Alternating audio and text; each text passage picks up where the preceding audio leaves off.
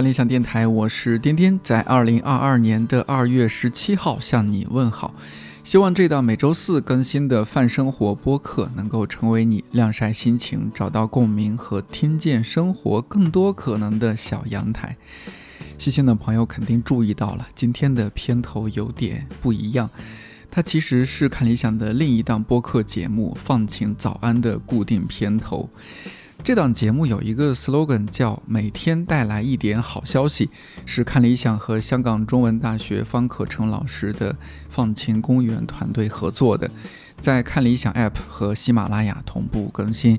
从2021年2月开始，每周一到周五早上七点钟，用五到八分钟分享来自世界各地的好消息。也是通过这档节目，我知道了一个名词，叫解困报道。Solutions Journalism，借用节目中的解释就是，不同于一般人理解的正面报道，它承认问题存在，但它同时让我们知道，世界上总有人在试图从最微小的角落入手，尝试解决最复杂、最艰困的问题。不管世界多么糟，都能见到改变的希望。也许我是个普通人，但我知道自己有力量。说到这儿，先给大家带来一个广告，不，不是，带来一个好消息，那就是看理想终于有了一档专门推荐书的音频节目，叫《无限人生书单》，每个月都有不同嘉宾来推荐不同主题的书，比如今年一到三月，杨瑞、梁杰和段志强三位分别推荐的是关于缓解焦虑、城市生活和快乐阅读的书单。瑞姐的部分刚刚更新结束，今天将要上线的是梁杰老师的部分。欢迎各位对城市生活议题感兴趣的朋友在看理想 App 订阅收听。还有一个好消息，那就是这期节目我终于远程连线了放晴早安的三位常驻主播 Y Y 心怡和乐言，来我们这小阳台晒了晒太阳。聊了聊他们和这档节目的渊源，做放晴早安这一年的故事，以及一档希望让听众心情放晴的节目，有没有让他们自己也放晴一些？大家好，我是歪歪。那我现在呢，其实是一个金融民工啊，业余时间就在看理想做放晴早安。我现在人在香港，目前的时间是。晚上十点二十一分。好，那心怡来介绍一下吧，自己现在在哪里，然后是几点？Hello，大家好，我是心怡，我现在呢在德国在读博士，然后现在时间是下午三点二十二分。我们在同一天对吧？一月十七号。对，我们在同一天，一月十七号。好，那最后乐言。大家好，我是乐言，然后我是方老师的学生。那我现在人在美国，就是参加一个一学期的交流项目。哦。然后我这边现在的时间是早上的九点二十二分。OK，没问题了。那我们在同一天哈，我还我还在想，哎，我们会不会乐言是和我们时间不一样？不会不会，我刚才还想说，对我们是在同一天。我之前有过一个脑洞。就是因为我一直觉得，是美国这边就是会慢一点嘛，嗯，所以假如说我有一个人他来了美国，他就再也不回去了，那他的人生是不是就会变长十二到十三个小时左右？所以真的会变长吗？客观来讲应该不会吧？客哦，客观不会，但你主观感觉好像自己多了几个小时。每次就是从东边飞飞，从东边飞回到柏林呃德国的时候是会。多几个小时吗？对，延长。然后我每次都觉得，哦，人生多了，对，人生多了几个小时。呃，因为三位都是放晴早安的常驻主播，其实之前在你们的节目里边也出过几期番外嘛，也说过自己是怎么样开始做放晴早安的。但是或许看理想电台的朋友，一些朋友吧，对你们还不太熟悉，不太了解这三个人。哎，一个金融民工，一个。在德国读博，一个在美国交换，那怎么会和和看理想合作，开始做《放晴早安》这样一档节目？呃，你要不要相对简单的说一下，什么样的机缘开始做这一档节目的《放晴早安》？大姐头先说吧。歪歪心仪，好，那我觉得我跟心仪可能是比较像的，因为呢，我们那个时候差不多是一九年的中下旬吧。然后那个时候呢，方老师其实是在朋友圈里发了一个 post，就说啊，觉得现在大家的，因为那个时候正好因为疫情啊，还有美国大选啊什么的，所以大家可能会在。新闻媒体上读到很多负面的报道，然后可能每一个人每天关注的一些疫情的信息啊等等，都让人非常的呃沮丧和抑郁。那所以呢，就说有没有人有兴趣参与到这样一个互助的群里面？那我们可以在群里面多分享一些。嗯，其实积极的，因为这个世界并不只有那一面嘛。那这个世界是很丰富多彩的，那所以可能不仅仅只是有这个抑郁的一面，还有很多其他的面。那我们可以把那一些更积极的一面都呃分享出来，然后大家可以互帮互助，所以就加入了这个群。然后到了大概一九年底的时候，然后可能也是方老师跟看理想，就是大老师这边、大一老师这边聊的时候，说哎有没有兴趣可以。做一档播客，然后可以给大家带来一点真实的陪伴，所以我们就申请加入了。我是这样的，不是一一九年底吧？是二零二零年底，因为节目是二零二一年开始的嘛。对对对，二零二零年中下，对吧？对，嗯，对，因为一九年的时候疫情还没有。对对对对对，没错。对对，嗯，在你们在你们那一期其实没有讲到一件事，就是我没有听到啊，就比如说婉婉，你怎么会认识？方老师，你们是在香港怎么样什么样的活动认识吗？还是哦，我我是因为之前之前方老师有一个付费的课程，叫做教你教你读外媒，就是呃，因为我其实属于小的时候对于做记者很感兴趣，就一直想成为一名记者，但是后来因为各种原因没有成为一个记者。对对对对对，去搞钱也很好嘛。对，但是还还是觉得有一点嗯。嗯，想要多了解一点，所以就加入了这个课程。所以后来方老师可能从美国，呃，来香港教书之后，我们就会有一个这个媒体群，就这个课程的一些呃助教，还有一些呃学员的一个见面。对，是这样认识的。OK，那信义讲讲吧。嗯，我的经历跟婉婉是相似的，但是也是首先看到了方老师说的，哎，我们组一个放晴的群，可以大家在这里分享一些。让人开心的小事情，然后我就加入了。后来呢，后续就是看到招募主播嘛，然后我一直其实都不太喜欢自己的声音，对自己的声音也不太自信。然后，但是我那时候心想，就是说试试看吧，积极一点，随便随意，我就发了一条嗯那个录音过去，然后后面说哎还可以，然后就。感觉很巧合的就加入了这件事情。刚加入的时候，我还都没有很清晰，我们最后要做什么啊？我们的成果会以什么样的方式展现？这都好像都是我们一步一步摸索出来的。心怡，你怎么认识方老师的？也是听了他的课吗？不是，我们很多年前认识的。我当时还在嗯读本科的时候，我当时有参加一些非营利组织的活动啊。嗯，其中有一个组织是在香港，然后当时嗯我在做志愿者，然后方老师是主编，所以那个时候我们就认识了。已经都好多年前的事情了呢。真是没有想到，之前认识的人，多年之后有这样的缘分。嗯，是的。乐言该怎么说？就是本来就方老师的学生，然后那我记得那一次放那在那期放放晴早安的番外，方老师也盛赞说，乐言是我非常优秀的学生。然后也除了非常优秀的一门课，除了是非常优秀的学生，还有什么其他特别的理由吗？就是你你来做这个事情，或者说是方老师呃希望你来做这个事情。嗯，其实最开始的一次原因是我去找方老师，就是聊了一个天儿，嗯，就是因为当时那一整个学期都是在上网课，然后其实我没有怎么真的见到过方老师，所以我就觉得，呃，正好就是可能在专业方面会有一些疑惑，所以就想跟方老师约个，比如说半个小时的聊天，就跟他聊一聊啊，或者问问一下他一些问题，然后。对，那后来就是聊到最后的时候，方老师就说：“哎，那我们这边就是有一个项目，就是放晴公园的这个项目，就是你要不要来尝试？就比如说，先写一些两百字、三百字的微博的一些小的这种片段。”嗯，对。然后当时我就是这样子就加入了放晴公园。然后到后来就是方老师就说，哦，那你可不可以就是来写一些呃微信的文章？所以我后来也写了一段时间的文章，然后等再到就是二一年年初大概二月份左右的时候，那方老师就说，哎，那你要不要来做一个播客？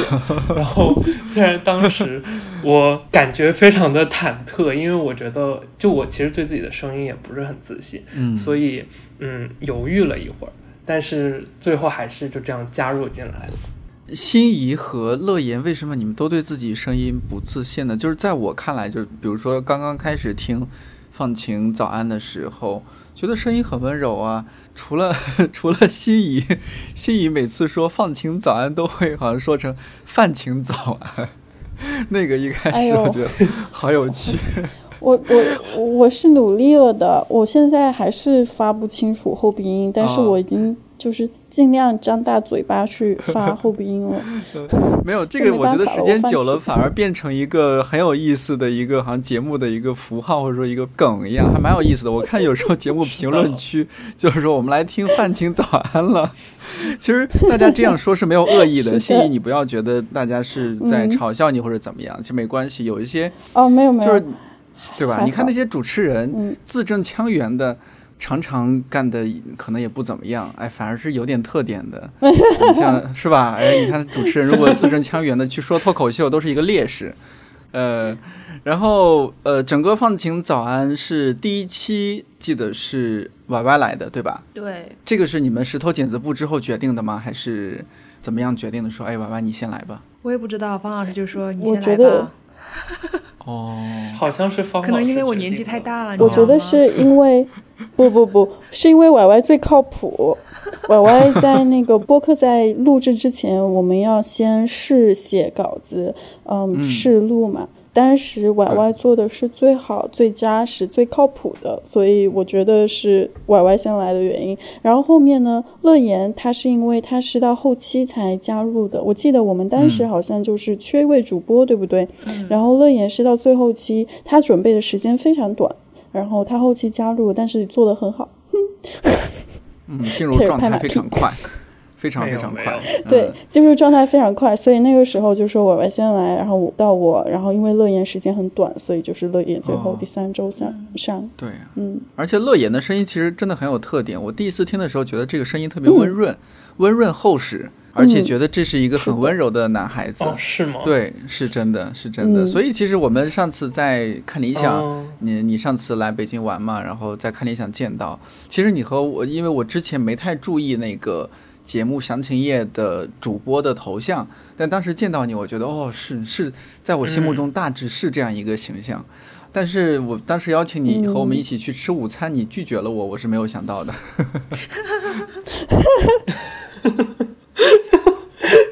因为实在是太社恐了，就是我还特地确认了一下是不是适合大家一起吃，然后我就脑补了一下，就是我面对就是八九个看理想编辑的那个画面，我觉得我受不住。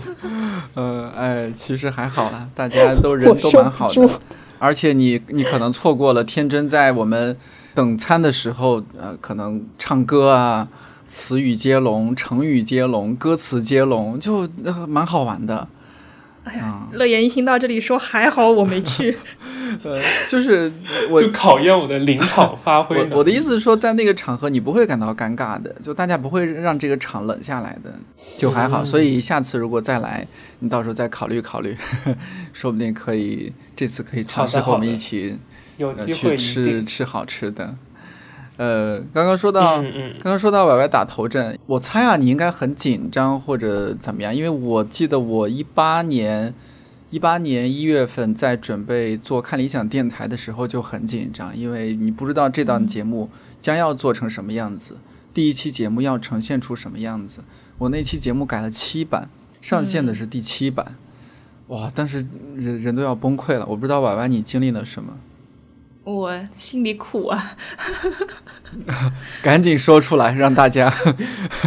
呃，首先可能就是写稿官吧，挺难的。虽然其实只是一个比较短的篇幅的呃这样一个稿子，但是我感觉可能我们三个人都会有一样的困扰，就是我们其实平时写东西的时候呢，需要尽量的简练啦、客观呐、书面化啊。但其实你写这个放晴的呃口播稿的时候，其实是。恰恰好相反的，就是要口语化，比如说要问一些呃设问呐，让大家去啊更加能够调动大家的这种啊注意力，这样子真的不习惯，就是写那稿子就哎我为什么要写这样的稿子？而且逐字稿对不对？对，是逐字稿，因为比较担心啊，因为我们其实也没有之前没有做过类似的这样的节目，所以我们都是啊稳妥起见都是写的逐字稿。哦，前后改了几次？前后大概比如说那个音频音频部分。哦，音频部分我简直是太神奇了，就是因为录音嘛，我不知道自己要面对谁。因为其实我以前只是在用看理想的 app 听一些呃这种课程，那我其实是不会参与什么互动啊，或者是跟底下的呃一些其他的听众留言这样，所以我根本不知道我要面对什么样的人，然后我不知道我要用什么样的语气。那大老师跟我说，哎，你听一听八分嘛，你听一下，就比如说道长说话是怎么啊，随意啊，娓娓道来啊，对吧？但是你要想这个东西，就是我很难。想象我自己像道长一样说：“大家好，今天呢，我们来讲一个关于美国青少年救护队的故事。那为什么要讲这个故事呢？啊，那这背后就很有趣了。就是你明白吗？我就觉得我不能够，你不是那个范儿。那 那你想象一下自己是刘宇老师，可能性别也有一些区别。对，完全就是嗯不行。所以我那个当时候音频可能有录了十几个版本。”比如说方老师听完就会说：“你可以再兴奋一点吗？激动一点吗？放晴一点吗？”然后你就说：“哦，OK，我试一下。”然后大老师听完就会说：“那你再放松一点，自然一点，聊天一点，可以吗？” 然后方老师说：“你试一下脱稿，你脱稿录行吗？就是你脱，不要看着稿子。”然后大老师就会说：“你想象一下，你在给对面的人讲故事。”啊，就是比如说你对面要是没有人的话呢，我也可以坐在你对面听你讲这个故事，然后我就觉得太难了。对这一点还真的是，就是做节目，每个人的反馈都不一样。有些人觉得哦这个可以了，有些人觉得太紧绷了，有些人反而觉得哎你是不是有点太放松了呀？每个人这种主观的感受确实不太一样，所以就是应该除了大老师和方老师自己也得有些判断。但是是不是刚开始做心里也比较虚？其实没有什么标准在那儿，自己就先听他的，再听他的，再听他的，最后把自己搞得就很晕。对我就是这样的，完全就是完全被你说中，完全就是这种状态。那最后第一第一期上线了，上线之后啊，然后收到了那种推送 push，什么感觉啊？一开始还有点兴奋，就觉得说，因为一开始我其实自己都不知道这个事情是不是真的可以做成。就因为我离着看理想的这个世界 其实是很遥远的，那我会觉得说这个事情真的可以做成吗？我的声音真的可以去给大家带来一些故事啊，然后上看理想的平台吗？所以就是就觉得难以置信，然后所以刚上线的时候还挺兴奋的，然后后来就会看到有人说，嗯，什么声音做作呀，呃，语气像跟小朋友说话呀，然后就想说，嗯，好吧。心仪和乐言呢？你们第一期节目上线之后什么感觉？心怡先来说说。嗯，我当时第一期节目上线之后，我和歪歪一样，也有种不真实感，因为毕竟之前没有做过这个事情嘛，所以当时也会有种哦，这是我的声音耶，在那里了耶那种感觉，就有一种不真实感。然后另外的话，呃，我当时压力要比歪歪小很多，因为歪歪在打头阵嘛，打头阵是最难的。嗯，当时。我还记得，就是在群里面，大家在一遍一遍反复的修改，然后 YY 自己本职的工作又很忙，然后同时他还在就是给放晴定型。其实 YY 第一周的那个节目是给放晴定了一个型，我是看到了、听到了他第一周的节目之后，才对自己要怎么去做、怎么去录音有了一个更明确的预期，所以我已经有了一个。嗯，行动指南针在那里了，我的压力相对而言就会小很多。我那个时候就记得，就是有一种庆幸感在，因为但是 Y Y 他的压力很大嘛，我心想这要是我上肯定不行。然后就有一种那种不是庆幸感，是安心感，就觉得很安心。哦，Y Y 先打了头阵，然后所以有了一个预期。哦，我那时候就觉得快乐又安心又感谢。然后，当时我们收到评论里头，不出所料的，就第一周好多人都在说那个普通话的问题嘛。嗯，我刚开始的时候还在认真回复大家说不好意思，给我点时间，耐心，我再练练自己的普通话吧。然后来就是到现在还有人还在说我普通话的话，我就会回一句没办法，尽力了。你你也可以选择不回复。对，到现在我已经不回复了。我之前还回复一句没办法，尽力了。现在我就已经不回复了。呃，甚至你你到后面。呃，或许会有听众会帮你回复那些人，就说 他一直对对对对，是的，我很感谢他们。放晴早安读成饭晴早安，就是他的特色。嗯 嗯，反而感谢他们的。嗯，乐言呢？嗯，就是因为到我这里其实已经第三周了嘛，可能从写稿的时候，可能这个节目已经过了一周或者一周半，所以对我来说就。跟心仪差不多，更加是一个照葫芦画瓢的感觉，所以可能在写稿这方面就没有特别大的难度。但是到录音的方面，我觉得我们三个面对一个同样的问题，就是情绪。因为我觉得放晴早上它不是一个随随便便和人聊天的节目，它其实是就对你的情绪要求非常非常高。就像刚才呃那个歪歪也提到的，就是说呃方老师或者大老师会说，你可不可以？更加放晴一点，更加积极一点，听上去 更加开心一点。但是，这对于一个呃从来没有录音经验的人来说，其实是挺难的。嗯，就是我当时其实也录了好几遍，我都觉得自己已经够开心了呀。为什么你们从我的言语中听不出我的开心呢？但是，嗯，对，但是后来，对，然后可能录久了之后，就会发现，哦，原来嘴巴要张到。可能要张得更大，或者说你整个情绪要更加调动起来，那样才是听上去的开心。就是可能你自己以为的有百分之七十，可能真正传传达到听的人的耳朵里面的只有百分之三四十这样。对，所以后来也才慢慢意识到这个事情。然后后来我的节目上线的时候，其实。我从一开始的感受就是，我何德何能，就是可以在看理想上面做节目，因为因为我也知道自己实在是就是太年轻了，就是根本就不是任何一个领域内非常有就是权威或者有知识的人，我就会觉得自己简直是正在高攀。但是没关系啊，你看一期一期做下来，大家就会逐渐知道你认识你。了解你，嗯，这个其实和年龄也没有那么大那么大的关系哦。就是我我是觉得说，就因为对我来说，我的期望也不是想要让大家认识我，或者呃让大家觉得我很厉害，就是我的期望只是让大家不要觉得我不够格就可以了。所以之后，嗯，就是大家真的能把我当一个就是一般的。主播来看待的时候，其实我就已经非常非常高兴，非常非常满足了。嗯，哦，你是这么想？是的。放晴早安，呃，因为在宣传的时候也有提到说它是一种解困式报道啊什么。呃，我第一次听到，其实对我来说既陌生又熟悉。陌生的是之前听的播客啊什么，好像没有听到这样子的。熟悉的是听放晴早安的时候，让我想起来我初中。初中还是小学的时候，有订过那种报纸，似乎是叫《中国少年报》，也可能是叫什么其他其他其他什么什么少年报。然后在这种给青少年的报纸里边呢，它内容很丰富。然后那个报纸有一个板块，就特别像放晴早安现在的这种方向，就他会给你介绍世界上。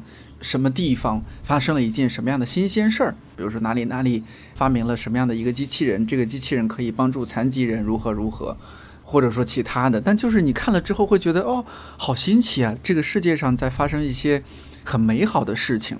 然后因为我太太喜欢这个，所以每一期每当时我记得订的每一期报纸，我就特别注意这个板块儿啊，然后还读给周围的呃小朋友听。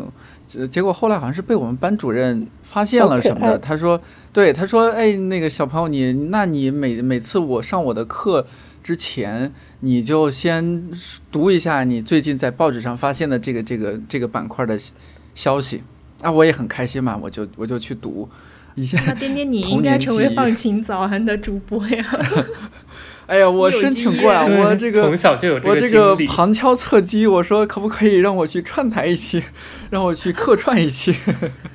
那我们简直太欢迎了，知道吗？但我觉得你们很厉害，就是找那些内容。呃，还是需要花花不少功夫的，所以接下来我就想也想要问一些关于内容方面的问题了，就是呃，这也是我一直以来很好奇的，这些选题你们怎么去找？比如说它原文是英文素材吗？还是本来就是汉语的中文的素材？还有就是怎么样判断你你搜集到的这个内容，它是可以作为放晴早安的内容的？包括你们是怎么去搜集整理这些选题的？从一些什么样的网站吗？还是什么？我们三个人可能每个人风格都不太一样。那比如说像心仪会比较，尤其是越来到后期吧，他的风格比较像是关注于啊啊平权呐，包括呃这个心理健康啊这一方面。然后乐言的话就是比较偏向于啊一些有趣的故事啊，然后摸鱼小技巧啊。对，对。然后我的话可能会做很多历史上的今天，呃，但是。对对对，但是比如说会看看历史上今天有什么事情，那里面有没有什么可以值得挖掘的故事，可能大家不太熟悉的故事。那但是基本上我们如果熟悉我们嗯放晴早安的这个啊听友可能会知道，我觉得我们的议题大多都是在这么几个方向，比如说科技医学进步啊。啊，环保的一些啊议题呀，啊平权的议题啊，一些温暖的小故事啊，一些普通人的行动的故事，行动的力量啊，啊，包括一些自爱的这种啊能力啊等等，这其实是我们大概的一个选题的一个大的选题池，所以我们每个人可能会有自己的一些方法，但是基本上它的嗯。大的。外延就是不会再超过这一个了，就基本上是这样的一个内容。这个是在逐渐做的过程当中，结合自己的一些感兴趣的方向，逐渐逐渐探索出来的，还是说节目在策划正式上线之前就把这些定下来的？可能是一半一半或者三期这样子。嗯，就是可能最开始做之前会有一个，会也会有几个参考的网站，大家平时可以去看，然后嗯。也会基本上说，我们就是想要做这些比较正面的、比较积极的。那后来可能在逐渐的过程当中，就会慢慢的自己去定义，就是什么样才是正面的，什么样才是积极的。可能我们就会每个人有自己的不同的看法。对，那这样的一些新闻会，他们会分散的很 开吗？还是会有会集中在一些什么样的网站？嗯，我觉得现在就是因为国外，尤其是在国外，可能对于这个。杰困式报道，或者是一些呃想要向这个社会传递一些，或者新闻想要向这个社会传递一些积极的消息方面的努力是挺多的，所以就会有一些啊，比如说新闻媒体，它会有一些专栏，就是专门是写啊一些好的消息或者一些温暖的故事，包括也会有一些网站会聚合啊一些最近发生的一些好故事这样子，或者是温暖的故事，他们会去。对，会有网站专门的去做这样的一个聚合内容的聚合，所以我们也会参考这些网站上的内容。所以你们找的应该是英文网站为主。对，找到一个英文的那样一个网站，找到这个新闻还要自己先翻译。对的。哇。首先要自己读懂，因为很多时候我可能读不懂。翻译吧。哇，那哎，那说起来，心仪是会去找一些德文网站吗？我会找一些德文的资料，但是也不多，主要还是英文的多。但是有时候，比如说我讲发生在德语区的故事的时候，我可能就会直接去搜索德文的资料。这个确实是我我没有太想到的，我以为是相对比较简单的找几个网站，但听起来工作量还真的挺大的。然后接下来呢？比如说，是的，呃，是找到这个翻译出来要拿给大老师，或者说是拿给方老师审吗？还是自己就可以做判断？要审。我们刚开始写稿的时候，可能还有几个网站参考，嗯，就是有些积极新闻，但是我们通常是会在网上网站上面找到这个新闻的一个线索，比如说你知道这个新闻的存在，同时你还要去参考。别的网站有没有，或者是别的新闻媒体有没有写过同一个事件相关的报道？然后你是要看不同的报道，去更详细、深入的了解这个故事的细节，对，去核实这个事情，以及你要去更深入和详细的了解它，你才能够把它放在那放晴公园的播客当中，因为我们写稿子大概字数要到两千字左右嘛，所以一些故事的细节也要是加进去的。就这里面的话，你还有个我们自己在搜集信息的过程当中，就会有一个信息的核实，以及多方面多家媒体的信息的细节去比对这样子一个过程。然后写完之后的话，我们会先给方老师审核内容，我们看一下内容有没有需要加减的，是否是适合放晴这个主题的。然后呢，我们再还会到编辑那边去过，然后去修饰，就是文字上面我们是否是写的太晦涩了，或者是有哪里有一些细节没有写明白的，然后还要再做一遍修改。然后就方老师也过了，大老师或者说是其他编辑这边也过了，呃，给你们把改过的稿子发回去，然后你们就真正开始录了。是的，是。然后我们录完音的话，就是。到我们节目上线的时候，我们的微信公众号也会发文字稿。乐言在这个时候又有一个额外的工作，就是还要去核对一下，嗯，我们的稿子就是放到微信上的时候，他要去核对一下有没有错别字，以及有一些太口语化的表述，就是有一些太口语化的表述，乐言还要把它改的书面化一点。这里又有一道 额外的工作。天哪，就是从书面化然后改成口口语化，然后因为要发公号，所以要从口语化再回归书面化。对，真是不容易，真的就是明明看起来短短的一期节目也没没多长，但是背后要付出这么多时间和精力。我想补充一点，就是对于我们来说，还有另一个挑战是密度的问题。就是，嗯，我觉得虽然说国外它有很多这样子的集成的这种汇集好消息的这种网站，但是因为我们每次每个人一写，基本上就是要写五篇嘛，那你其实。就算他们是每天更新的，但是他们其实，在每个网站上的内容也都其实不可能支撑你写满五天的稿子。所以，当每次轮到我们每个人写的时候，其实要去参考的网站、去参考的新闻量，其实是非常非常大的。就可能，嗯，就我个人来说，就是我有一个很多很多网站的列表，可能有十个左右。那我每次写稿的时候，都要每天可能。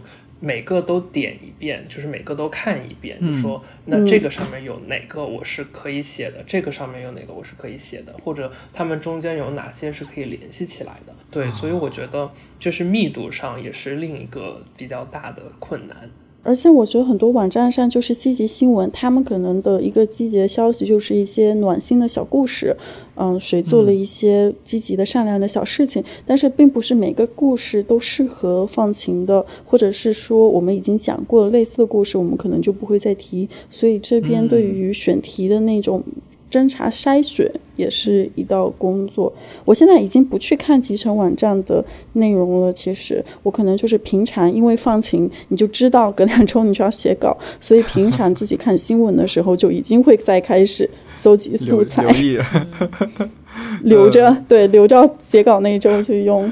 我特别懂你这种心 这种感受，就像我，因为每周四都要上节目，所以每一天都在，反正就是万物皆素材，什么时候都在想，哎，这个是不是可以之后做一期节目？是的，嗯。但你们自己觉得哈，什么时候觉得自己到一个瓶颈期了？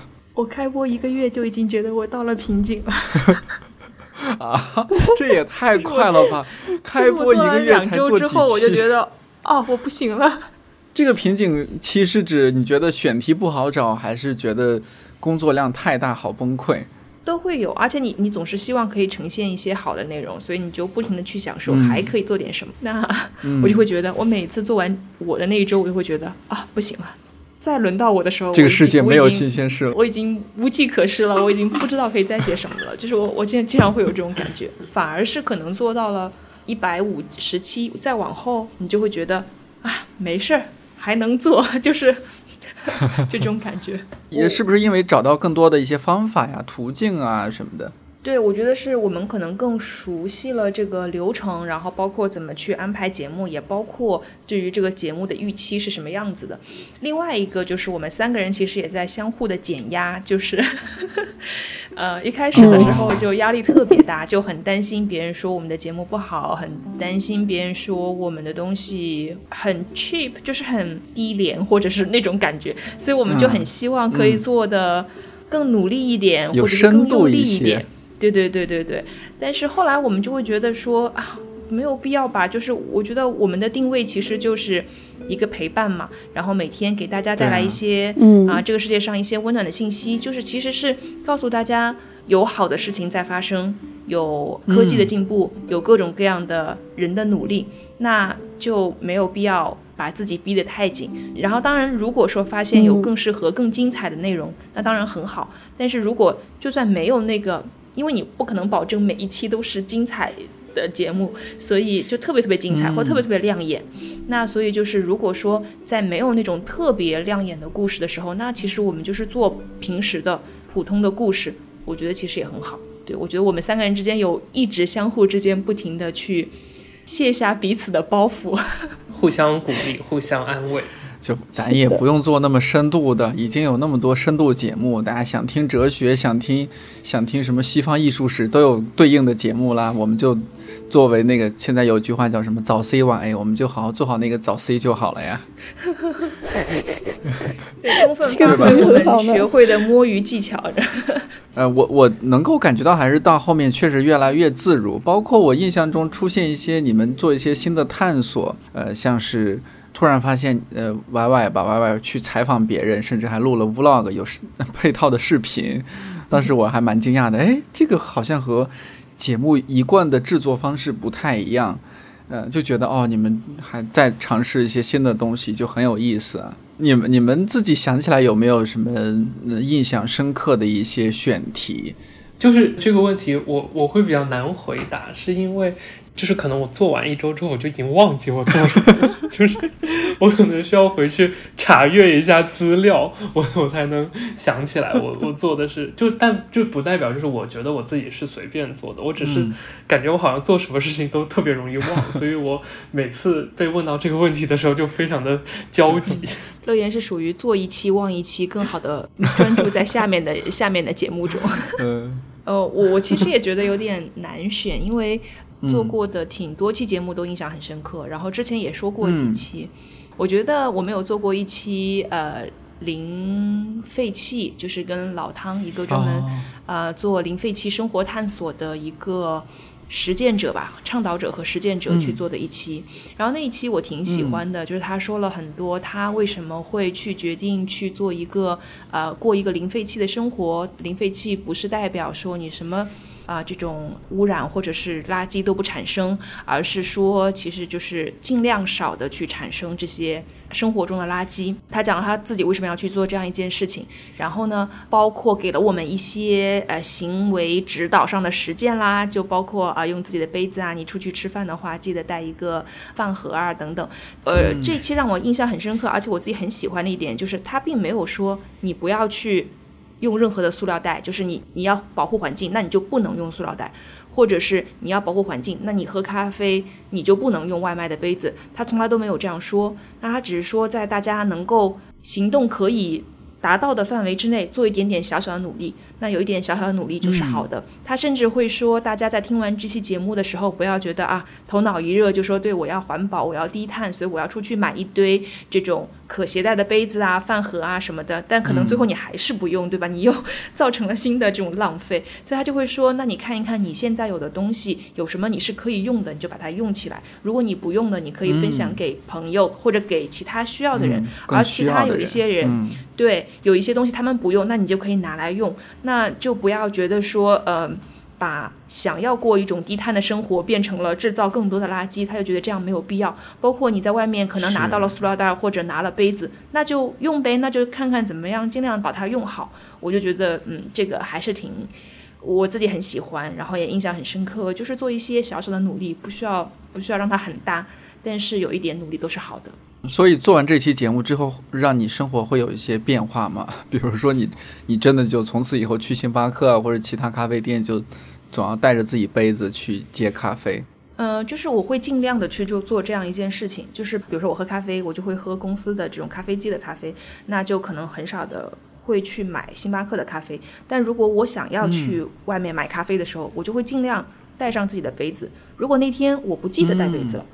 我就会问自己两个问题，就是我想不想，我是不是那么的想喝这个咖啡？就第一，如果说我真的是非常非常需要这一杯，那我就会去买。就是虽然我用了一次性的纸杯或者是塑料杯，我还是会去买。但是我觉得哦，我可能也没有那么需要喝这一杯，那我就会选择不去喝。然后包括另外还有就是我中午呃出去买饭的时候，我现在会自己去带一个饭盒，就是去装那个饭。对，而且其实，在香港这边还有一些地方挺好的，就是如果你不用它的一次性饭盒的话，它是给你可以给你减减一块钱的。呃，我给你来一个毒鸡汤，就是你虽然没有用那个一次性饭盒，然后看起来环保了，但是因为你带了自己饭盒去盛那个饭，你吃完饭你要洗的嘛，你要洗的话，你就要用呃洗洁精的嘛，那洗洁精。呃，用对啊，用水用洗洁精，那还是不环保啊。嗯，对，其实我觉得这个很难讲，就是真的很难讲，就是哪一个一定是最好的。一个东西都是会有一个度，那就会感觉现在可能对于塑料的东西用的太多。总之，是不是人活着就很难？颠颠，你让我怀疑人生了。没有，这这是有点毒鸡汤。但是那种，比如说少用塑料袋，真的是可以做到的。像我自己买菜。我因为就很多帆布袋嘛，我我基本都是拿帆布袋去买菜，然后买菜的时候大姐都会给你装塑料袋什么，我就让她尽量不用塑料袋装。如果要用的话，那我尽量把几样买的蔬菜都放在一起，让她在那个塑料袋上多贴几个条。然后他再给我拿大袋子，我继续说，我说不要那个大袋子，我就我有一个巨大无比的大帆布袋，就如果去买菜，我就会拿那个，因为有些像那个大葱和芹菜，普通的那个帆布袋 hold 不住，一定得拿一个大袋子，那个超实用。然后像这种帆布袋，你一个月洗一次也差不多 就就足够了。乐言和心仪呢？我印象深刻的几期都是比较抽象的内容。其实我在放行做了很多抽象的探索，就是。我自己也有相关的疑问，我就是会去看文章去解答这种疑问，然后这个疑问思考的结果也就在放晴的内容里面体现出来了。我感觉在做放晴的这一年里面，它跟我的生活有很大的关系。就是当时我在思考一些困扰我的是什么样子的一些问题，然后我想要去解决它，然后这种成果也体现在了放晴里面。然后因为放晴刚开始的时候，我们就说我们做这档节目的目的是因为想要给大家带来一个更好的状态嘛？比如说，通过了解积极新闻、解困式的新闻，去感受到更多的这个世界进步、阳光、积极的那一面。然后后期的话，我前期我们分享了很多积极的故事，但是到后来，我自己做的内容有点越来越抽象，我自己会怀疑说，那我这样做是符合放晴的定位吗？在放晴做到半期的呃半程的时候，第一百二十五期，我记得那一期。嗯，的内容是关于什么才是好的状态。然后那一期的回答就是说，亚里士多德他说，好的状态是一个人可以全面运作的状态，也就是说，你的思维方式，然后你的认知可以让你去充分的发挥自己的一个潜力，这是一个好的状态。那为了达到这样好的状态的话，我们是需要去对自己的思维方式，嗯，做很多的改变的。所以。我是觉得一些抽象的探索，在思维去改变思维方式方面的探索也是重要的。同时，去通过具体的故事、积极的新闻去感受到一些，嗯，就是通过具体的故事，你可以感受到具体的行为模范。这种行为模范就是有人有人在采取行动，在让这个世界变得更美好。有人他即使在困境里头，也是在不断的。要给自己的生活，还有他人的生活都带来更多的希望。积极新闻里面，他提供的这种行为模范也非常的重要。所以后期的话，做的内容基本上就是两条腿走路，一个是讲积极新闻，另外一个就是抽象的思维方式方面的探索。嗯，我觉得一百二十五期的那个节目就是去讨论什么是好的状态，大概也回答了我自己的疑问，就是我做的那些抽象的探索是否符合放晴的定位。我很好奇啊，就是你们在做这档节目之前，自己是也是一个还还算开朗的人吗？呃，或者说是比较积极的人吗歪歪不积极歪歪很抑郁。真真的假的 歪歪还抑郁吗？呃，我我真的觉得做了环境好很多，但是我嗯我真的是一个比较悲观的人，就是很悲观，我对所有的事情都很悲观，我觉得这个世界不会好了。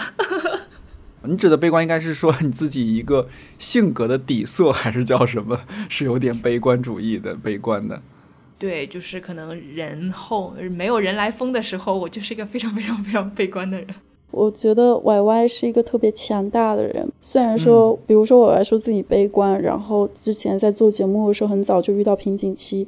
可是，比如说像我要是遇到瓶颈期，我会真的很想躺平，就不要做，就这件事情就这样吧。但是 Y Y 他遇到瓶颈期的时候，他会想的是我怎么样才能够做得更好。他是因为想要做更好的那个压力，让他觉得。感觉受到了，就是进入了瓶颈期。然后他即使在悲观，可是他没有停下手头上在做的事情，他在不断的做事情，在不断的动。我觉得娃娃就特别强大，莫名的想哭，悲观又强大。看到了你的强大，还有，就我特别想要珍惜娃娃的这种强大，这不是一件容易的事情。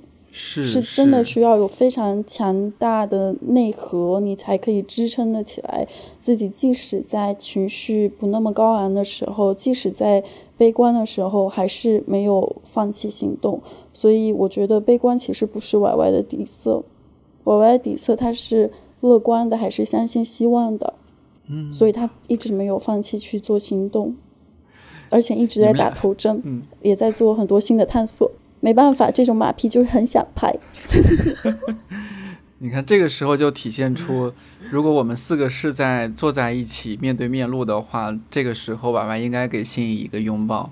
对，我现在可以遥远的给心仪一个拥抱。但是你知道，我们三个人在可能录到第几期的时候，我们建了一个群。我们很早一段时间我们都没有建群，因为我们三个人都社恐，所以就不敢建群，就很很害怕多建一个群给对方增加负担。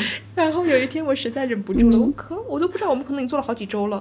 然后呢，我就说不如我们建个群吧。然后我们那个群就叫嗯放晴早安夸夸还是吼叫群，吼叫夸夸群，对吼叫夸夸群，类似于这种。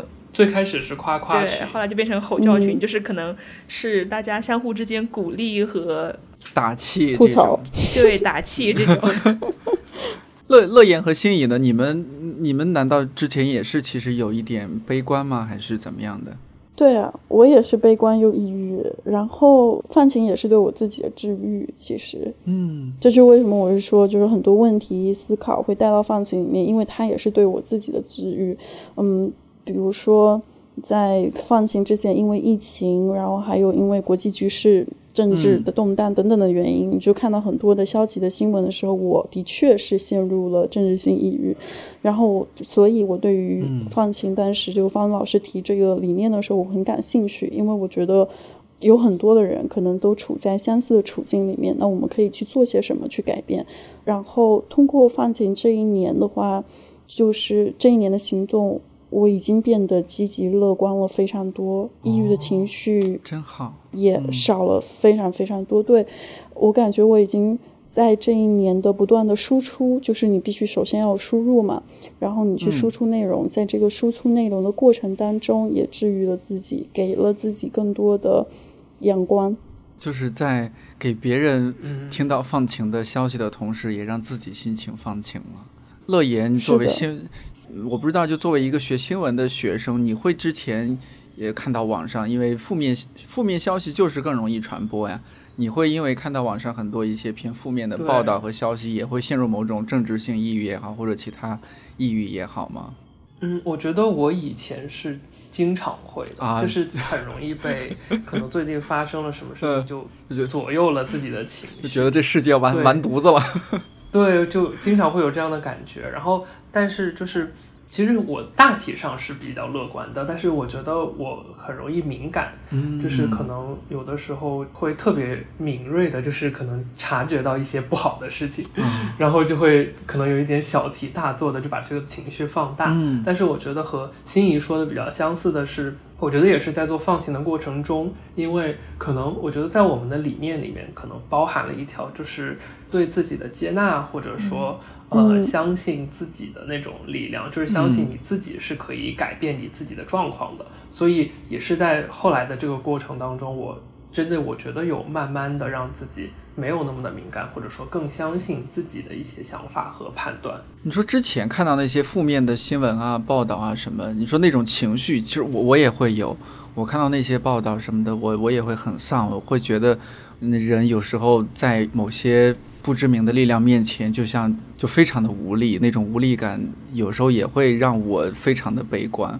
或者，其实我我觉得我自己本来也是一个底色就蛮悲观的人，听不出来呀。哎，那那可不是还得好好活着吗？是不是？就我也有我自己的这种，就是解脱的办法。比如说，你好好好好吃饭。你好好好睡个好觉，让身体充满能量去对抗这种抑郁的情绪，就会好很多。嗯，对，嗯，我觉得是的，是。吧？呃，要要想很多好好吃饭睡觉。之后，就是嗯，就是到之后，我可能就我也是前一段时间经常会被这种负面的报道左右情绪，但是后来我就会觉得，你被左右情绪，你也没有办法做什么，就是。你没有办法靠你一己之力去改变这个。情况和这个现状，但是就比如说像刚刚颠颠提到的，好好吃饭，好好睡觉，或者像放晴节目里面提到过很多生活中可以做的那种小改变，是我们真的作为一个个体可以去做的事情。那我觉得你与其陷入在那种离你很遥远的，然后你又很无力的那种情绪当中，还不如跳出来，把自己的生活过得好一点。我觉得这也是另外一种。对抗这种情绪的方法，没错没错。我们有这档节目之后，我还想想一想一个事儿啊，就是哎，你这档节目叫《放晴早安》，哎，我我们这档节目是不是某种程度上在粉饰太平呢？就是在刚开始啊，我会这么想啊，就是明明发生那么多糟糕的事情，你们说这些这么好的事情，什么意思嘛？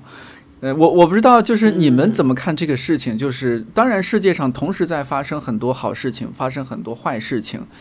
但说这些好事情的意义是，我想说一两句吧。就是首先，我觉得，嗯，我们做这个节目也没有粉饰太平的能力。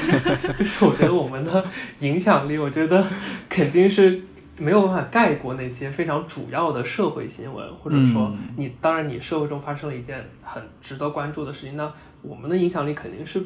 不比那个的，甚至我觉得百分之一、千分之一都没有。我觉得我个人的想法是，我们只是提供给大家一种选择，或者说这是一个调味剂，因为我们每期是十分钟嘛。比如说，你可能这段时间你真的因为这些事情而感到了很。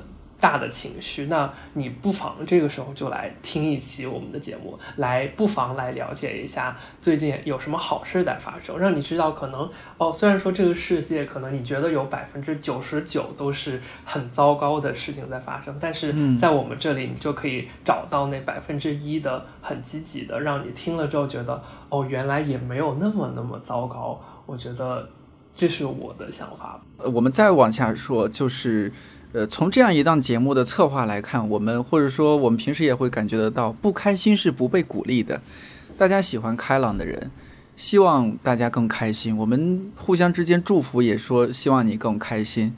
但是作为人来说，他就是有不同的呃感受，就会有不同的情绪。相比于开心，很有可能一个人不开心的时候是更多的。但是这种不开心是不被鼓励的。那我们做放晴早安。是希望大家开心，但是怎么样看待人生中那些，甚至是更多的不开心，它是不应该存在的吗？我感觉我们这个节目，嗯，对，没有说不鼓励大家不开心，因为我们只是觉得，嗯。其实现在不开心的时间是很多的，因为新闻，嗯啊，因为各种各样的原因，啊，现实的原因，生活的原因，那不可不开心的时候是很多的。那所以呢，就是其实我们更想给大家听到另一种声音，就是当然你可以听完之后还是选择不开心，没有任何问题，我们没有一定要让你开心，只是说，哎，你看一看，其实这个世界有它不一样的样子。那我自己会感觉说，呃，我们这里面其实主要是两个意思吧，第一个就是。我们的乐观其实都是有基础的，不是说我们盲目的乐观，或者说是我们选择不去看到一些事情，所以我们乐观，而是说我们是看到了呃更多的故事，看到了更多的数据，那我们去选择，哎，还是对于这个世界，对于自己，对于明天抱有希望。但是这个是会更抽象一些，但你还是会有生活中的难题，但是包括生活中的不开心，但是这个并不是不不改变你对于明天、对于这个世界抱有希望。第二点就是说，我们其实一直在节节目里很倡导的是，这个世界是不会自己变好的，嗯，不是说你坐在那里什么都不做，就想着这个世界会变好，它就会变好，对，而是说我们我们也希望可以通过我们的故事让大家看到有这么多人在行动，因为这个世界是糟糕的。但是呢，呃，是因为有人在改变，在行动，才让我们看到更多的希望。所以我感觉这是我们想在嗯节目里传递的信息。我们也一直很希望，也想鼓励大家去更多的行动起来，哪怕这个行动只是很小的一点点。就是首先就是第一点，就是前面提到我们说到粉饰太平嘛，就是我们在。一个发生很多悲剧的事件里面去分享好消息，是不是粉饰太平？其实不是，是因为我们所分享的积极的新闻、解困式的新闻，它和那一些就是比如说消极的新闻、那些悲剧而言，他们之间不是竞争的关系。我们所想要分享的积极新闻，是想要展示真实世界的另一个方面，就是这些积极的新闻，它也是在真实的发生着的事件。我们只不过是想要在一个新闻行业，在很大程度上都在。报道悲剧的时候，让大家看到，其实这个世界上也还是有很多美好事情发生。但是二者之间并不是一个竞争的关系，他们同时存在，都是同时存在在这个世界上的真实发生的事情。然后之前我们在呃方老师在放前播客里面也提到一本书，叫做《Factfulness》，他这本书就是想要去更真实的描述这个事件的样子，然后。这本书大概的一个结论就是想要告诉大家，其实这个世界比我们想象的好很多，以及我们人类作为一个物种，在这几百年的时间里面，其实已经取得了非常大的进步。我们应该要看到进步的光明的这一面。然后，另外就是像歪歪讲的那样，就是未来它是不会自己就到来的，它一定是人类做的行动，我们现在所做的行动把未来带过来的。那。无论这个世界是一个什么样子，其实你做事情去做，相信你做事情去相信希望，都是要比你消极的不做事情、沉入在悲伤的情绪里面更好的。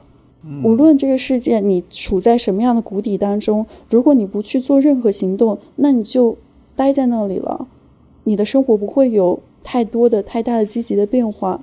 会有很多被动的变化，只有你去真正的去改变自己的状态，然后还是相信相信行动的力量，你才可能让自己的状态、让自己的生活以及让周遭的世界变得更好。就是乐观，还有相信希望，其实是更划算的一种做法。就是。很直白的说的话，嗯，我还想补充一个小点，嗯，就是我我我会觉得说，特别像心仪做的很多内容是是关注于情绪方面的。我觉得在我们的节目里，我们其实没有刻意去回避这种消极的和不开心的情绪，嗯，我们不是说就当它不存在，而是我觉得在更多节目里，我们提倡的是我们要正视这样子的情绪，我们要。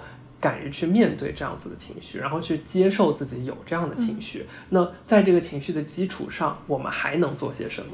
就不是说我们要把它完全抛开，而是我觉得把它真的当做嗯一个基础，或者说能用更更理智、更客观的眼光去看待这种所谓的不开心和负面的情绪。嗯，对对。然后另外还有就是。嗯，我们说到负面情绪的时候，负面情绪它产生的原因有很多嘛。有一些痛苦其实是没有必要的，比如说我们在节目里面，乐言也做了好多期，就是关于，比如说你可能没有效率的时候，有的人就会觉得自己丧失了价值，因为你工作不够努力，所以你有愧疚感。但是这种我们会去分析这种消极情绪的来源，它嗯是否合理？为什么我们要把自己的价值和工作效率联系在一起？为什么我们工作不那么努力的时候，我们就会有很多消极的情绪，就会去做很多自我的批评？所以我们会去分析这种情消极情绪的来源，然后去解构它，然后去看这种想法啊，这种情绪是否合理？看我们如何能够抛弃这种把自我价值和工作效率连接在一起的逻辑。更真诚的作为一个人，就是更作为一个更完善的人而存活。更加接纳自己，就是你你一个人的情绪，他就是有不同的面相；一个人的生活，他也不可能总是积极昂扬。这样的人是疯了吗？对呀，是的。对，我记得乐言之前也做过一期关于自我接纳的播客，也是说你对于自己的情绪要有更多的感知，以及给予自己更多的同理心和包容心。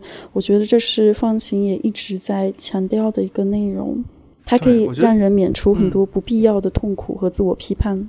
这档节目里边是有很多包容的元素的，就是也许这一期主题不是包容，但它但包容是这期的元素，甚至是整档节目很重要的一个元素，这是特别可贵的一点啊！也看到了更多的生活的可能性，平凡人的可能性。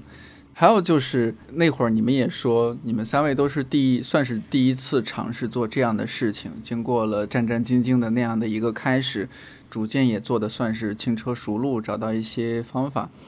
我前阵子和那个无聊斋的主播教主，也是一个脱口呃单单口喜剧演员啊，教主聊天的时候，呃，他说了一个观点让我印象特别深刻。他说他觉得自己做节目就是在交朋友，就是连接。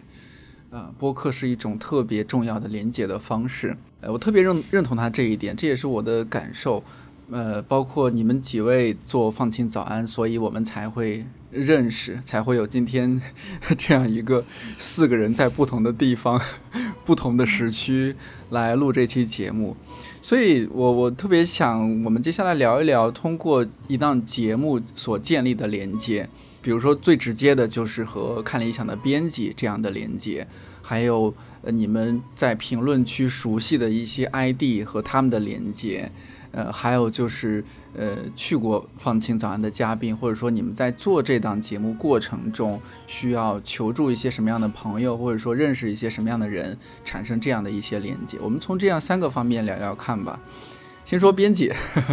这档节目，哎呀，不容易啊，特别像，呃，中学的时候一个班的英语老师，一个学期换了五个，呃，是的，是吧？我们编辑来来回回换了好几次。呃，对我列了一下，似乎还真的是五位啊。我我说说看，你们看有没有我少少说了人？第一任编辑杨大一，然后再到木原，再到阿令、小李，现在是几一。我有没有漏掉谁？完全正确。我数了五位编辑，完全正确是吧？是的，是的。呃，一档更新了，还其实我们录录这一期节目的时候，放晴早安更新还不到一年哈，已经换了五位编辑。哎呀，我们聊聊看吧。我们当我们看到有人就是有编辑要换的时候，我们都觉得说，嗯，是我们的问题吗？不是你们的问题，呃，是我们的编辑有自己的 想法，呃，因为几位其实都是有的是离职啊，有的是就呃，比如说像大老师这种是他要做其他项目了，那这个项目确实本来就是要交给其他人的。我们来说说看吧，这五位编辑也算是节目里边。呃，要遥远的和他们打个招呼，或者嗯，分享一些他们给你们的一些印象，也不一定每个人都说。你们说说看，就是印象深刻的哪哪一位或者哪几位沟通啊过程当中一些呃感觉。其实我们三个人都最怕大老师。哎，最怕大老师啊？是的，超级害怕。因为一开始的时候，呃，大我先说我对于嗯大一老师的一个印象吧。一开始的时候呢，呃，最早的时候是大一老师去牵头这样一个项目嘛，那所以我们就是很多内容都是会经过他先去改。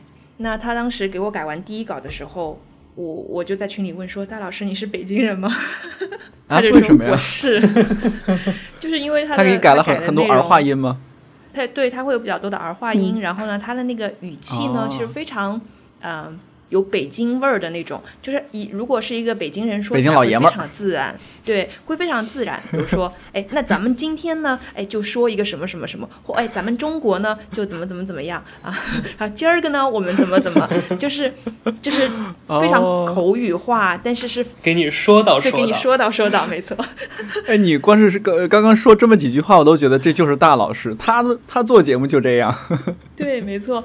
然后，但是呢，因为乐言、心仪和我，我们三个人都是南方人，所以呢，对对 对，就是这个事情，你说的不好，你就那就很违和。对，这是我对大老师的第一印象。但是呢，大老师是要求非常非常严格的，我感觉他非常像小学的或者是初中的语文老师。他给我们改稿的时候呢，他会改到标点符号，因为其实你知道我们读出来标点符号是没有影响的嘛，但他会改到标点符号、错别字。然后呢，他会标点符号是会有影响的啊？真的吗？对我我也很看重标点符号。呃，那一个地方是逗号、句号、感叹号那种语气的传达，那种停顿，呃，那种情绪是完全不一样的。好的。那那比如说 专业，哎呀，我好紧张，我突然之间就觉得，哎呀，我说错了。Anyway，就是，比如说他会给我们改标点符号啦、错别字啊。还会，他会总结一些口语化用词的规律。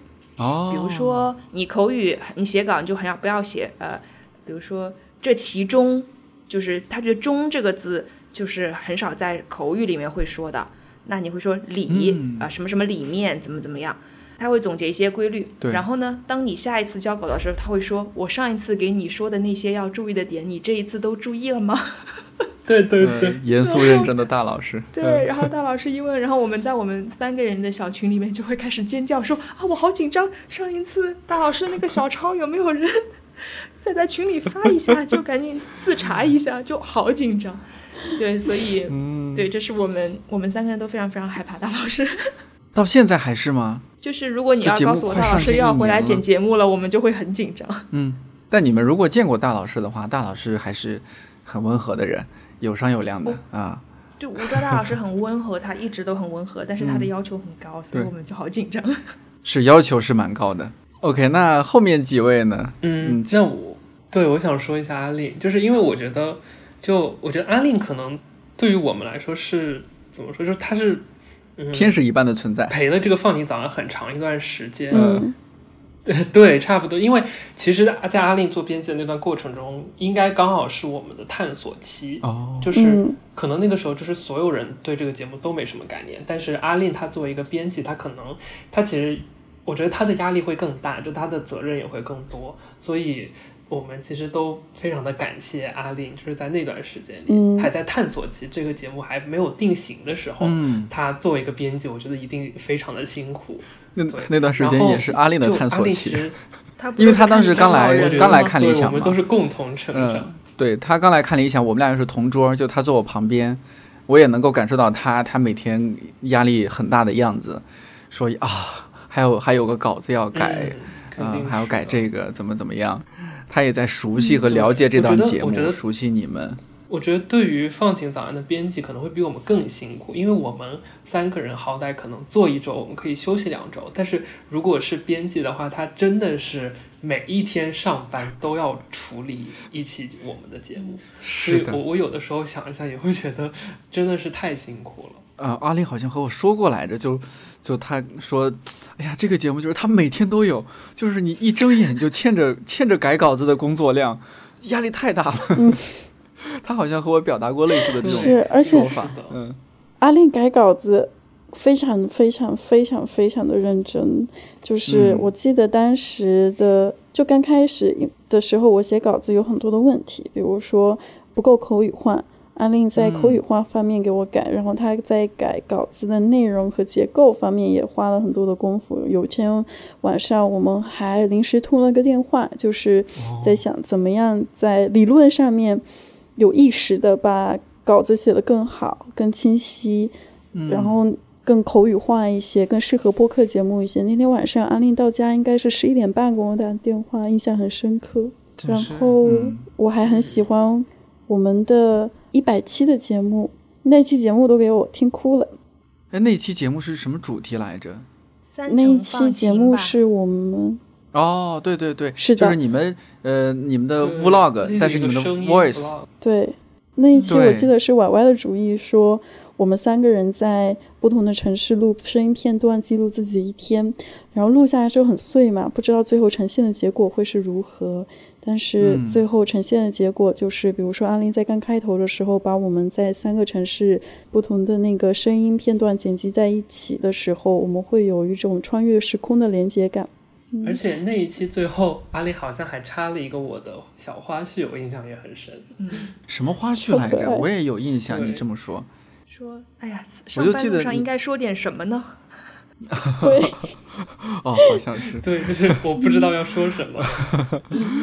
然后就是阿令平常就是跟我们沟通的时候，我觉得也是一个非常有趣、非常放松的状态。就是我现在还记得，因为当时就是其实阿令是需要来催稿子的，就是我们没有那么自觉，就是我就可能我 就是不会说很按时的给他交稿子，然后阿令就会来催我稿子。然后我记得有一天阿令就发给我两个字儿，就说。嘿嘿，就是没有上下文，他就是突然来找我说嘿嘿，然后然后我就理解了，说原来我需要交稿，然后我就我就跟他开始就是说啊，那我今天晚上就写一篇给你，行不行？就我觉得特别特别可爱。嗯，阿丽是小颖也是陪伴我。嗯，小颖是你们的现任放晴早安的现任编辑。对他也是陪伴我们比较久，就是是我到现在其实还是需要偶尔被催催的啊。然后有时候他问心仪录音稿什么时候交呀？我们都是。我心想说不不好意思不好意思，又要让你催稿，辛苦你了。然后结果我下一次还是有时候还是没改到臭毛病，又拖了，心有愧疚。但这种是不是也确实是因为你们三位都是在？其他就是在工作之外、学习之外的时间在做这种事情，那肯定要做更重要的工作啊，学习嘛，这个要相对排的靠后一点点。有时候还有就是，我觉得也很重要，也要玩的，就是有时候生活里面有社交呀什么的，一排开，然后我就是到大晚上了，我就哎呀，这大晚我经常大晚上录放晴稿子，就是我自己睡得比较晚嘛，经常半夜一两点的时候自己对着电脑，嗨，早上好。我想补充，会有种分裂感。其实也是经常晚上录音。我想补充墓园和小李的两个故事，我还印象挺深刻的。墓园呢，因为他其实是帮帮着大老师一起帮我们组织的，也很快就是把工作就呃转给阿令了。但是我对墓园印象最深刻的是，因为我们最早的时候，其实我们三个人根本就不熟，反而是墓园要组织我们大家做一个破冰 破冰的 video 团建。对。然后木源说：“你们大家都不认识对方吗？”我们说：“嗯，不认识。”他说：“那我们得破一下冰。”然后我们就觉得很好笑，就是本身我们三个人之间根本就不熟，然后还需要墓园来帮我们破冰。木源是非常有趣的同事，也非常有才华。嗯，哎呀，你们如果见到他，真的会非常喜欢他的。我还没见到墓园，就已经很喜欢他了。我很喜欢他做的安定医院的那一期，在看理想电台的节目。然后还有我很喜欢看他的朋友圈，稀释人含量。木源的朋友圈有一个什么小动物系列，对，嗯，对，就是应该是木源遇到的小动物和大家打招呼。嗯，好像是他说让我们关注小动物，稀释朋友圈含人量，人含量。对对对对，含人量，超可爱。还有墓园的猫咪也很可爱。你们也可以听一下《理想青年》墓园录的那三期，他和周轶君、冯果川还有郑颖老师那三期超棒。星星眼墓园。嗯，对。然后小李的话，我记得很，他当时是嗯，阿令离职了嘛，然后他就是嗯来帮忙，不然我们就要开天窗了。对，受命于危难之际。对，寿命于危难之际。然后我记得很印象深刻，他有帮我做。啊，就是有他，他负负责的那一周，有一次做的是那个视障人士 L 的那一期，然后那一期超级复杂，因为除了本身跟那个呃视障的这个编程员 L 就是对谈之外，还有很多的复杂的声音元素，包括比如说，嗯，我们尝试使用这个读屏软件呐，包括我们使用啊苹果本身自带的一些读屏的一些功能啊，等等等等的，就是比较。就是非常复杂的一个一个一个节目，然后他就是花了很多的时间去做这样的剪辑工作，就非常感谢。嗯，同事们是都特别的细致吧，认真，属于那种呃，当然也想躺平啦啊，这种事儿你不要找我。但是说一旦这个事情，那必须你来做，这个事情就是你要负责，那真的还是蛮负责的。我当时都觉得好抱歉，为什么这个这个节目搞得这么复杂？那除了编辑，呃，我知道在评论区也有几位非常活跃的朋友，呃，几乎每期都出现，或者起码是经常出现的。呃，或许这期节目也以声音的方式做一些回应。呃，你们印象深刻的有哪几个 ID？有一个经常和我互动的，应该是一个孩子的妈妈，然后就是因为她的 ID 里面应该是，就是有旅行者的谁谁妈妈，她应该是，对，应该是。然后我印象特别深刻的是，我有一期是讲了一个，就是我们为什么喜欢咬咬指甲。那一期就是就也是一个非常搞笑的一个选题吧。嗯，然后我记得呃，就就他就这位妈妈就在评论区来回复我说，哦，原来是这样，就是什么我们家孩子也咬指甲，然后说我以前给他用过什么什么方法，什么什么方法。然后我这个时候就觉得特别神奇，因为我就觉得这个时候我是可能作为一个孩子代表在和这位妈妈来互动，就是说我们为什么咬指甲，或者说。我的妈妈也给我用过，就是这种方法、那种方法来阻止我咬指甲，但是都还没有成功。就是我们经常会有这种，就是嗯，她作为一个妈妈和我作为一个孩子的这样子的互动，我觉得还挺神奇的。印象比较深是有一位听众叫做张，对不对？我对对，把这个名字说对。嗯，对，嗯，是的。这样几乎每期都会留言，然后会有很认真的讨论，有时候也会顺着。那个话题，嗯，推荐一些书或者是文章或者是播客，会觉得好像我们就成为了一个老朋友的关系。人士，嗯，也许，嗯，婉婉，你刚才想说什么？我想说人太多了怎么办？我可以直接读所有的人名字吗？可以啊，感谢他们啊，有听众名单，对听众感谢什么以下听众名单这样，因为比如说像呃 CYL 啊，他每一次好像都会很认真的，就是来抢抢沙发，哦，然后会跟我们互动，嗯，然后呃还有我记得之前有一个啊陈陈星，他的 login 应该我们会叫他小星星，就是我们现在都我起码我是随便给我们的听友起名字，你你们知道陈星是谁吗？啊谁啊？你们知道陈星是谁吗？哦，你们不知道啊？不知道。不知道。陈星现在已经是我们的同事了，他现在是一名程序员，是我们的前端。小星星是那个小星星吗？哦，对，是陈星，就这两个字，耳东陈，对，然后欣赏的欣，对他之前是我们的用户，理想家，然后二零二一年成为了我们的同事。哇哦！哇，呃，对，它是我们的前端，就是你们打开 APP 看到一些，有时候有一些 H 五，就是你点进那个 banner，然后它会有一个展开的长条的那种页面，一般都是它做的。哇，嗯。然后呢？啊，继续读读挺有名的啊，什么？好，继续继续。YS Booker 啊，他就会 呃，他对他会一般有空就会来，然后会给我们做一个课代表，给我们总结一下有一些节目里面的呃。关键关键点，这样重点。对，这位也常来电台，嗯。对，然后还有很多会每一天固定跟我们去 say，呃，就是说早安，或者是对 say hello 的，比如说桂冠啊，还有嗯，我记得有裴如意杯，对，如意，对，也会有。然后还有一个叫纤夫出月的 ID，我印象很深刻，他每一次都是留留一个 emoji。哦，对，这个这位我也有印象，也常来电台，经常会留三棵椰子树还是什么，反正是。他每一次都会变，没有文字。对对对对 对。然后我还记得有一个 ID 叫清茶，然后他之前好像家里面的人发生了变故，然后呢，他有给我们留言说他之前有一直听我们的节目，每天都有听，但是呢，有一有一周还是两周中断了，就是因为家里发生了变故，有亲人离开，然后他觉得很抑郁。呃，很受伤，然后但是后来还是会，嗯，继续来跟我们互动啊，然后有跟我们聊天啊，这样子，我就觉得就挺感动，也不是挺，就是我不知道说什么，我就是如果真的是我们的节目有带去哪怕一点点的这个，呃，慰藉和陪伴，我们都会觉得很，对，对，我们都会觉得很很荣幸。嗯，那我们刚刚说了编辑，说了这些听友，除了他们，你们。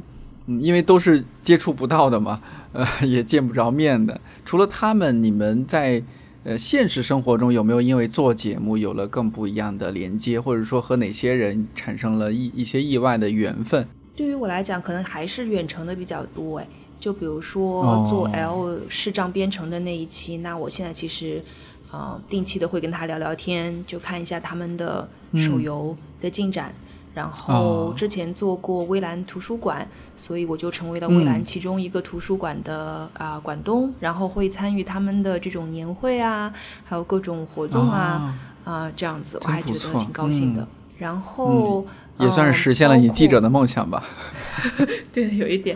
然后之前我们有一期龙猫猫的那一期也是啊，就最早最早可能是给我们投稿的一个听众，就他讲了自己过年的时候在呃家里的小区里面做了一些很简单的活动，然后。啊，发发起跟这个世界的连接，我我就觉得之前我们听到我们第一次听到这个故事的时候，就大家觉得特别激动，然后就会觉得啊，真的会有人会做一些小事情。那他之后其实还会有呃自己，因为他自己对于这个社会和对于这个世界很有探索的心，所以他之之后有组织过一些活动，就是让大家一起去观察这个城市。观察你所在的城市有哪一些就是非常适宜人的一些设计，或者有哪一些非常你觉得不适宜人的设计？比如说有一条很长很长的路，但上面可能一个座椅都没有，没有让人停下来休息的地方，类似于这样。所以我有跟他一起去做样做这样一个项目，然后就会去观察。啊，当时是在香港，所以就是在观察香港的各种建筑啊，呃，然后包括一些呃便民的设施啊什么的，我还觉得挺有意义的。嗯，对。然后最后还有一个呃人，我想说的就是。我们做 L 那一期视障人士，当时有说，呃，就视障人士的编程员。那当时有说，如果大家有这种呃游戏编程的经验呐，或者是游戏运营的经验呐，啊，希望可以给 L 他们的团队视障团队提供一些帮助的，都可以来联系我们。所以就真的有好几个。嗯，朋友来联系我们了，通过呃微博联系的我们，然后对我们后来加了朋友圈，然后我们就让他去呃加入了 L 的团队，去帮他们做一些呃力所能及的工作，然后包括跟。这些朋友我还是会偶尔的会有联系，就是大家会突然之间啊，他们其中有些人也跟我一起去成为了这个微蓝图书馆的馆东，然后呢，我们平时也会聊聊天，说哎呀天冷啦，或者是怎么怎么样啊，就是我觉得这种虽然目前还都是线上吧，啊，因为疫情的关系，但是我还是会觉得啊，这些所有的关系都是会发展成线下的，就是我会觉得，嗯，很有很有力量，一定会的，对，嗯，这也会让你枯燥乏味多金的金融生活。多一些趣味，你的重点明明就是多金。那乐言和心仪呢？我想说两个人，一个是嗯，我之前做过一次访谈，也是和一个另外一位新闻学生，就是黄梦琪，就是他做了一个有关于外卖女骑手的报道，然后我当时在那期节目就是和他聊了一聊，嗯，然后我觉得就后来我们也。就是加了微信之后，也就是成为了朋友嘛。然后另一方面，我觉得就是同样作为新闻学生，就是我们可能其实，在节目的内容之外，就是我其实还请教了他很多，就是作为一个新闻学生要怎么样去呃做采访，或者要怎么样去专业方面就提高自己的这种能力的，对这种交流，我觉得这是我印象比较深刻的第一第一个人，嗯。然后第二个人，我觉得想要提到的就是 Y Y，、嗯，我吗？因为中间其实是的，因为我线下的连接嘛，因为中间我有一段时间是在香港上学，然后那段时间因为婉婉刚好也在香港，所以我就经常去他家蹭饭。对我每一次想尝试新菜，我就乐言，要不来试试 试毒。好，我们此处给 Y Y 进一进一条广告，，Y Y 有一档播客叫《人是铁，饭是钢》。欢迎大家去关注一下。我觉得我最遗憾的就是因为我和婉婉还有乐言，我们在不在同一个城市，所以我到现在还没有见到他们俩的面。对，也没吃上婉婉的菜。然后之前看到婉婉每次就是做新菜的时候，有时候会看看照片，我嫉妒的真的是眼泪都要流下来，就是有很强烈的情绪，就是很很想吃到。对，其实心仪也很会做饭。我们之前还有说过，说等他回国了之后，我们要一起切磋一下厨艺，然后相互给对方做一做好吃的。这样，我很期待我们的见面。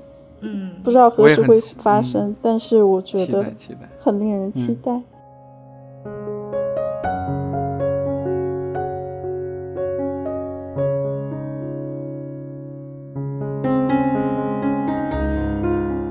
我特地问他们要了照片放在这期的文稿区欢迎围观看看和那个声音对不对得上。下周开始更新一整年的放晴早安就正式完结了，会不会有第二季也还在确认当中，有消息了一定第一时间通知各位。如果有品牌方感兴趣，也欢迎通过微博或者文稿区的邮箱联系我们。我个人很喜欢这档节目，因为我们太需要好消息了。欢迎在节目评论区说说最近发生在你身上或者你在世界的某个角落发现的好消息。今年的日子还长，我们一起自由生长。看理想电台，我是颠颠，祝你早安、午安、晚安。我们下周四再见。